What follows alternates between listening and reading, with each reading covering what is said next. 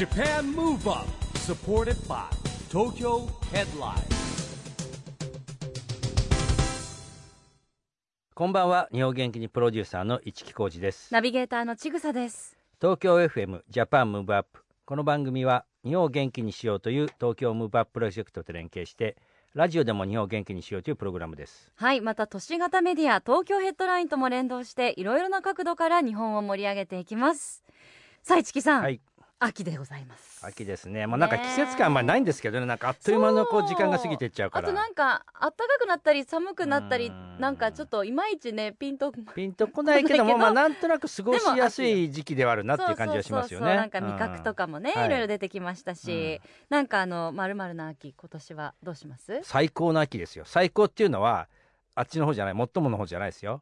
再び起こすって言いますかですね。ももうだんだんコロナも落ち着いてきて、まあ、もう第6波来るって言われてるんだけども、うん。まあ、ちょっとずつねあのニューノーマルっていうかですねなってきてるじゃないですか、うん。まあ、やっとだって緊急事態宣言開けたんですよ。うんうん。ね。元気な未来に向けて少しでもうん。前進できればいいですよね、そしてエンタメの秋もはい。そうすね。ですきれば満喫したいなとまあ、そう思います,、いうことですよね、あのいろいろこう、えー規制が外れてきましたんでね、はい。まあ、やっとこうリアルに楽しめるものが増えてくんじゃないですかね。はい。そんな中今日のゲストは劇団エグザイルの秋山真太郎さんです。はい。秋山真太郎さんはですね長崎県出身。前ね番組出た時覚えてます？自転車で東京に来たっていう人ですよ、はい。えーそしてですね今映画ドラマ舞台と幅広く活躍してるんですけどもねそれからプロデューサーやね脚本も手掛けるさまざまな分野を挑戦してます。はい。今日はどんなお話が伺えるんでしょうか？この後は秋山真太郎さんの登場です。ジャパンムーブアップ。サポーテッドバイ。東京ヘッドライン。この番組は東京ヘッドラインの提供でお送りします。Japan Move Up それでは今夜のゲスト俳優の秋山真太郎さんです。こんばんは。こんばんは。よろしくお願いします。よろしくお願いします。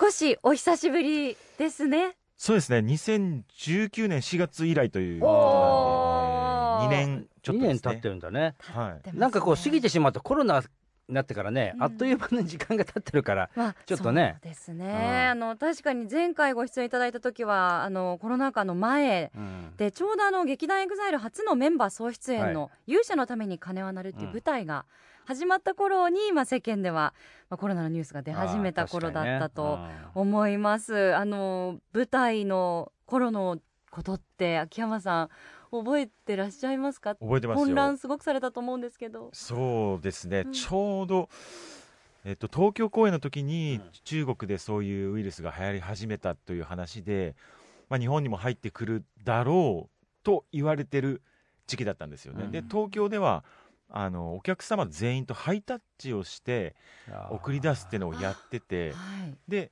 大阪が2月だったんです、うん。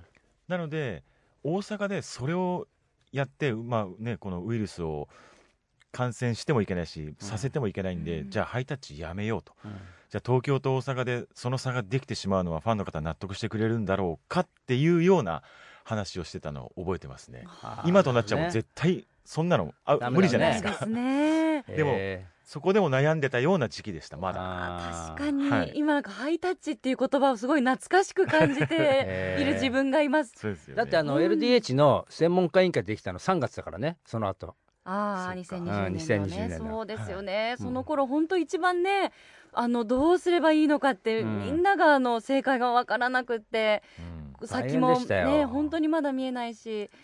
今よりもね、あのうん手探りの状態でしたもんね。最初はもう本当とにかく俺専門家を LDH はその専門家を独自に集めるっていう方針になってですね、はい。えー今も私事務局長やってますがう、んもうねお医者さんからあの弁護士からですねプロ野球 J リーグの、えー専門家の方入ってですね気がついたらだからもう2年以上やってるんだもんね。ですね。なんでもうニューノーマルが本当定着しつつ、いやこれからじゃん。ちょうどこれからねライブとか演劇もそうなんですけどじやっと実証実験しようだもんね。うん。やっとこれから。でお客さんの方もねあのうん。声出さない拍手とかっていうのも少しずつなんていうのかなこう身についてくるというか、やれるようにね 慣れてきて。ただあの秋山さんは俳優出る側だけじゃなくてプロデュースとか脚本も書かれますものね、はい。そういった点でなんかコロナ禍でのエンタメの作り方だったり考え方って変わったりしましたか？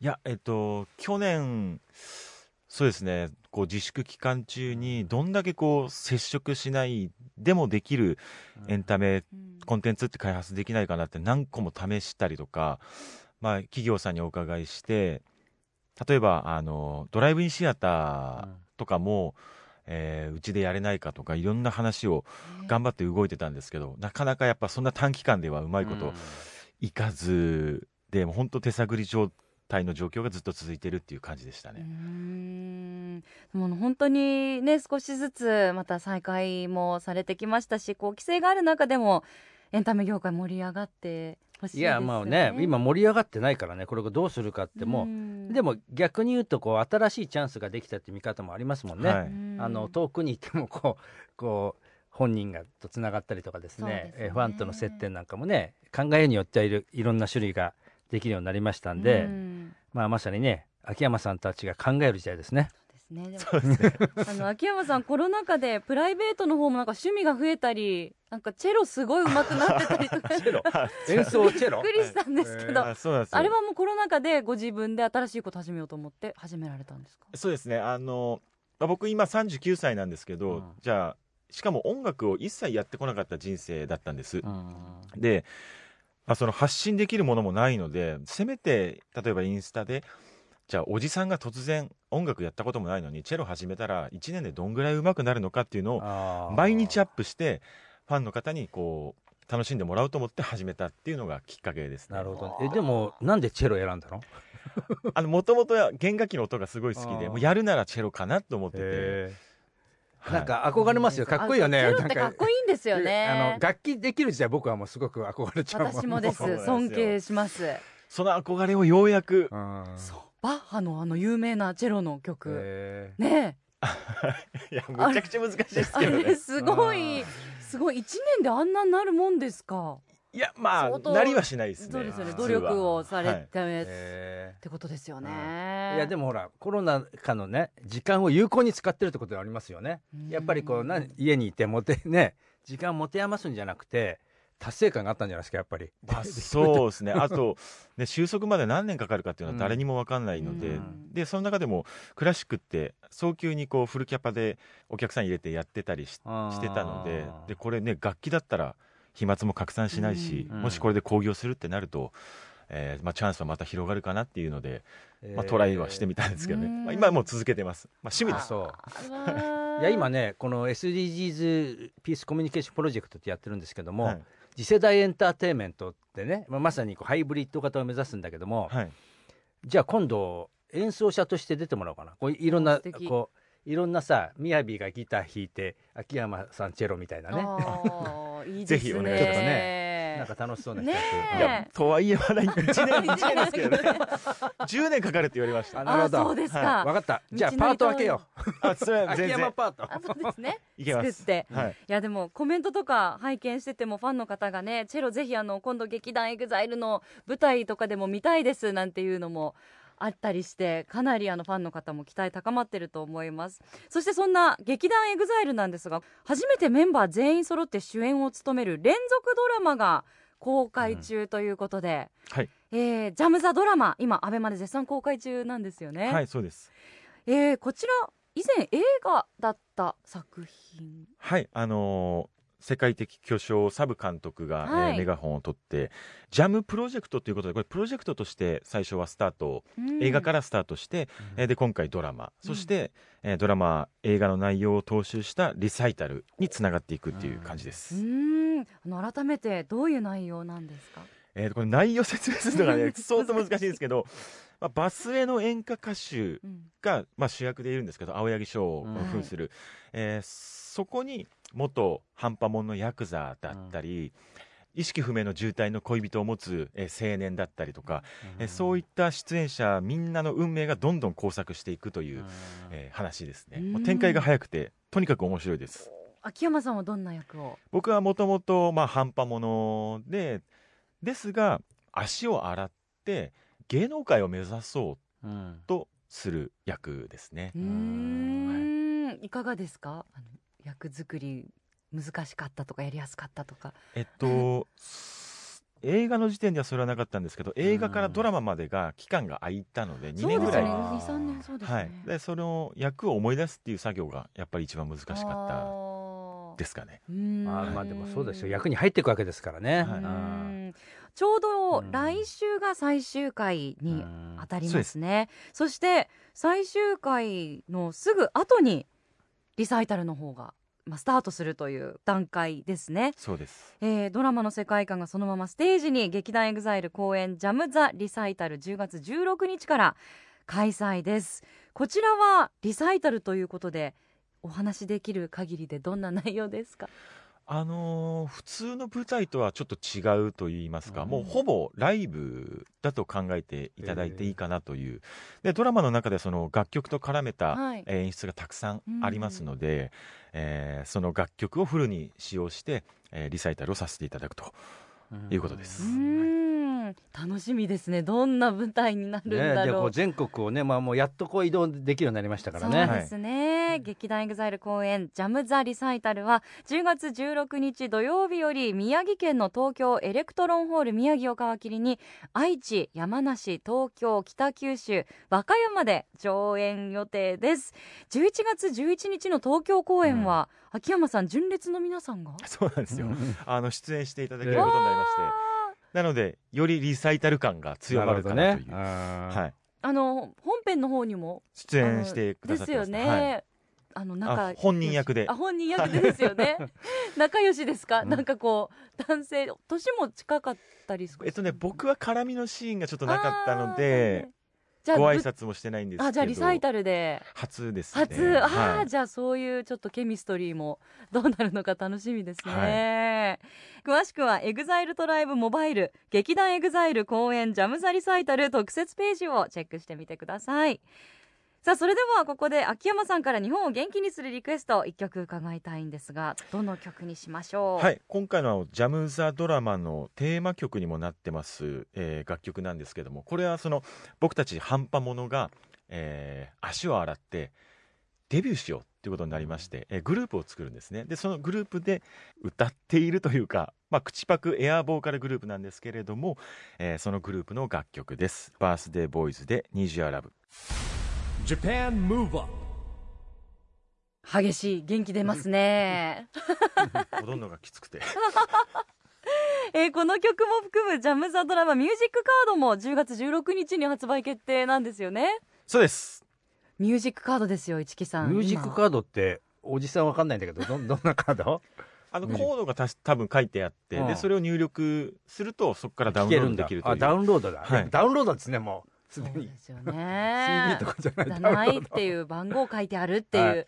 もう最近そういうのがいっぱいでも本当に覚えるの大変ですよ。いろんな企画がありますけどね、えー曲はバースデーボーイズで Need Your Love でした。秋山さんこの曲も含めてリサイタルではいろんな曲が披露される。そうで楽すしみですね。やっぱ、はい。劇団エグザイルの方皆さん歌お上手ですよね。そうですね。ももともと、えーボーカルバトルオーディションを受けてきた子たちが多いので、うん。みんなうまいですね。の番組にも何回も遊びに来てくださってます八木さん。はい。八木正康、はい、小吉の弟。はい。ともあの劇中では、うん。秋山さんコンビを？そうですね、えー組んでるので、まあ、この今回のリサイタルでも、え2人で何かをやるかもしれないという。かもしれない。はい。はい。楽しみにしてますラジオで日本を元気にするプログラム、ジャパンムーブアップ一木工事と、ちぐさでお送りしています。そして今夜のゲストは俳優の秋山慎太郎さんです。後半もよろしくお願いします。よろしくお願いしまよろすしくお願いします。さあ秋山さんはドラマとか舞台で、ね、たくさんの方と、えー日々接してらっしゃると思いますが、はい。何かあのコミュニケーションを取る上で大切にしてることってありますか？うーんなんでしょうね。やっぱ雰囲気は大事にしたいですね。あい普通に挨拶したりだとか、まあ、全体でこう関わる部分はとにかくいい雰囲気でやることが必要かなと思います。もちろんそれぞれ問題が起こって解決しなきゃいけないことって絶対出てくると思うんですけど、まあ、それをなるべく全体に浸透させずに悪い雰囲気をえ全体ではいい雰囲気を保ちつつ問題が起きればここで解決していくっていう、えーのが一番いいのかなと僕は思いますけどね、たくさんの人が関わってると。まあでも劇団エグザイルのメンバー自身がねみんなコミュニケーション能力高いですからね。そうですうね、ん。でもやっぱ秋山さんリーダーっていうこともあって、この全体を見つつもここも見るっていうのはすごいリーダーらしいお言葉ですこの。ぜひ聞いてみたい。このリーダー大変ですよねやっぱりもう。個性が強いじゃないですかこのメンバーって。むちゃくちゃ大変ですよ。ねえなんかこう右向けてもなんか全員右向かなそうなメンバーばっかりじゃない まあそうですね。とはいえ、やっぱりじゃあトップダウンで何かをね、うん。うん右向きなさいって言ったって向かないし、もうそういう時代ではないので、まあねまあコミュニケーションね。ここを尊重しつつ、うん。まあ穏便に、えーね、一つの目的に向かって向かっていくようにするっていうのは結構大変ですね、やっぱり。一番大変かもしれないですね、うんやっぱうり。ん。あの穏便にっていうのでピースで。ピースなコミュニケーーションなので、うん。ぴったりかもしれないですね、はい。あの実はジャパンムーブアップでは日本から世界へ発信するコミュニケーションによる社会課題解決に向けた SDGs ピースコミュニケーションというのをテーマにしております。今日はぜひですね秋山さんの SDGs ピースコミュニケーション宣言というのもいただければと思うんですが。はい。えー私、秋山慎太郎は、SDGs ピースコミュニケーションに向けて地方とのつながりを増やします。なるほどね。はい。心は？僕ね、盆栽が趣味なんですよ。はい、で、ちょうど2019年も、え僕小説出版したんですけど、まあそれの宣伝とかもその地方でさせてもらったりとか、あと香川県高松市と、えー世界盆栽プロジェクトという、えー取り組みをやったりしているので、えー盆栽というのを皮切りに日本の文化伝統工芸を、まあ、再発掘プロデュースしていくというような、えー事業もやりたいなと思ってますので、うんなるほどね。はい。あの SDGs でいうとねあのパートナーシップで目標達成っていうのがあるんですけども、はい。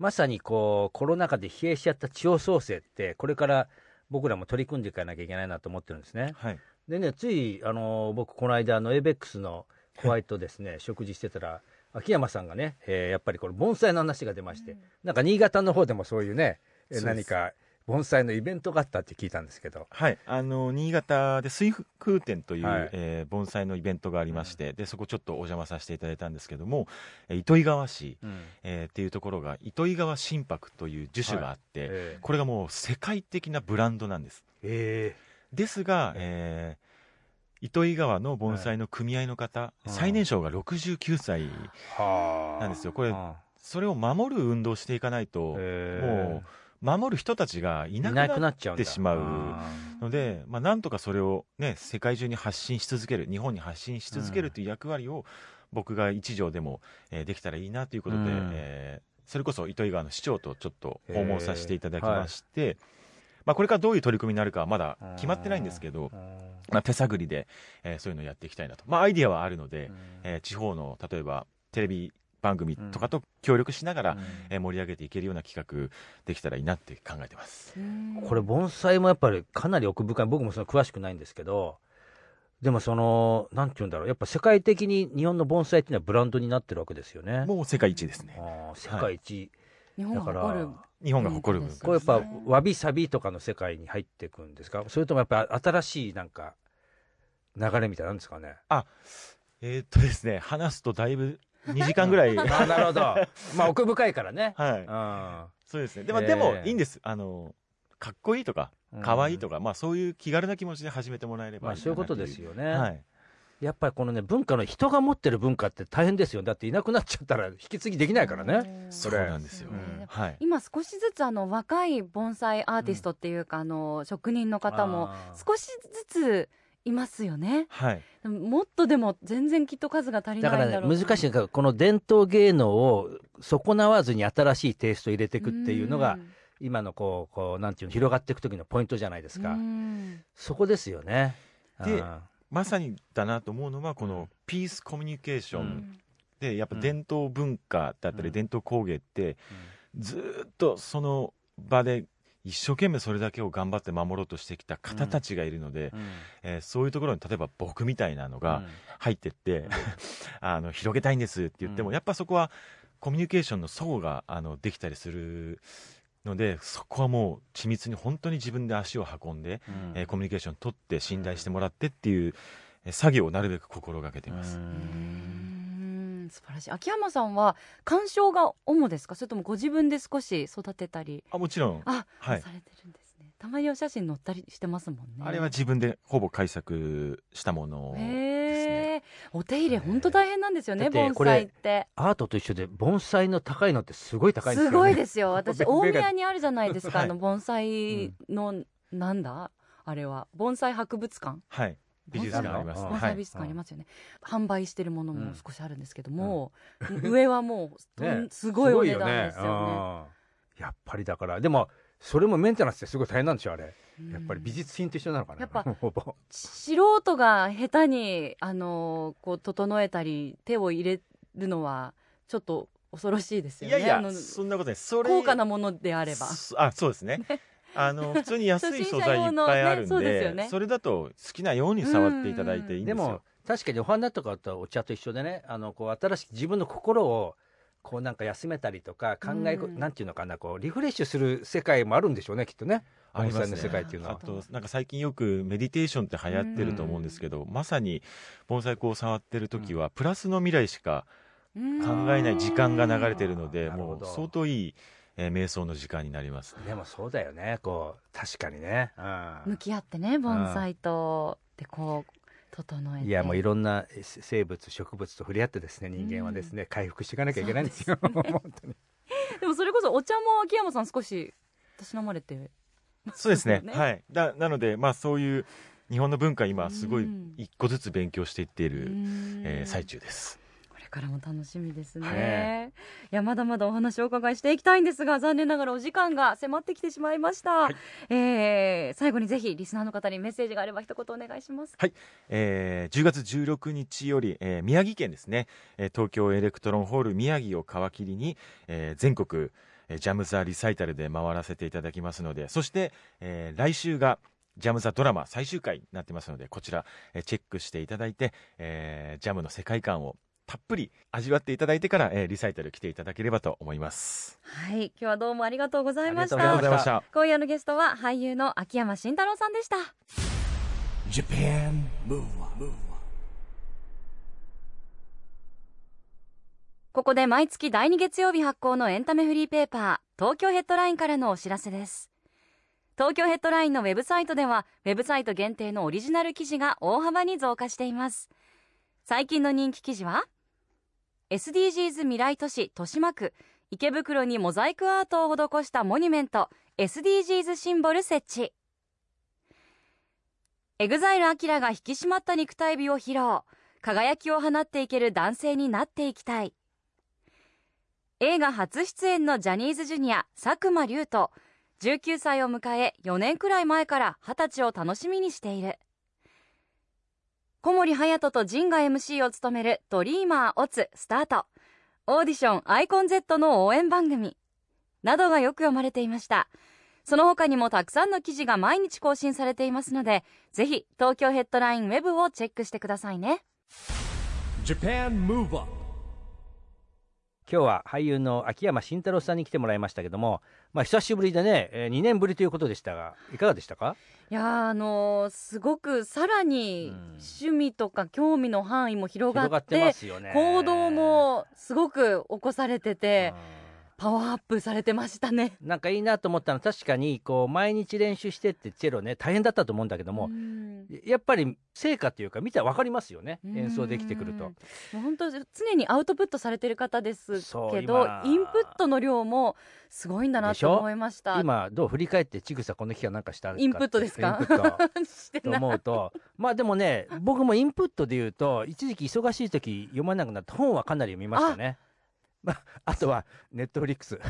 まあでも それもね大事な 一つの立派なインプットですね。大概のものはクリアしてしまいました、うん、それも立派なインプットだと思いますよ、でもまた次にお会いする時、はい。秋山さんまたどういうふうにうん。進化されてるのかそれも楽しみですね、ねはいさあジャパンムーブアップ今週はお別れの時間ですが次回も元気のヒントたくさん見つけてい。きましょうはいこれからもみんなで知恵を出し合って日本そして世界をつなげて地球を元気にしていきましょう。はい。ジャパンムーブアップお相手は市木浩二と。ちぐさでした。この後も東京 FM の番組でお楽しみください。それではまた来週。Japan Move Up。Supported by 東京ヘッドライン。この番組は東京ヘッドラインの提供でお送りしました。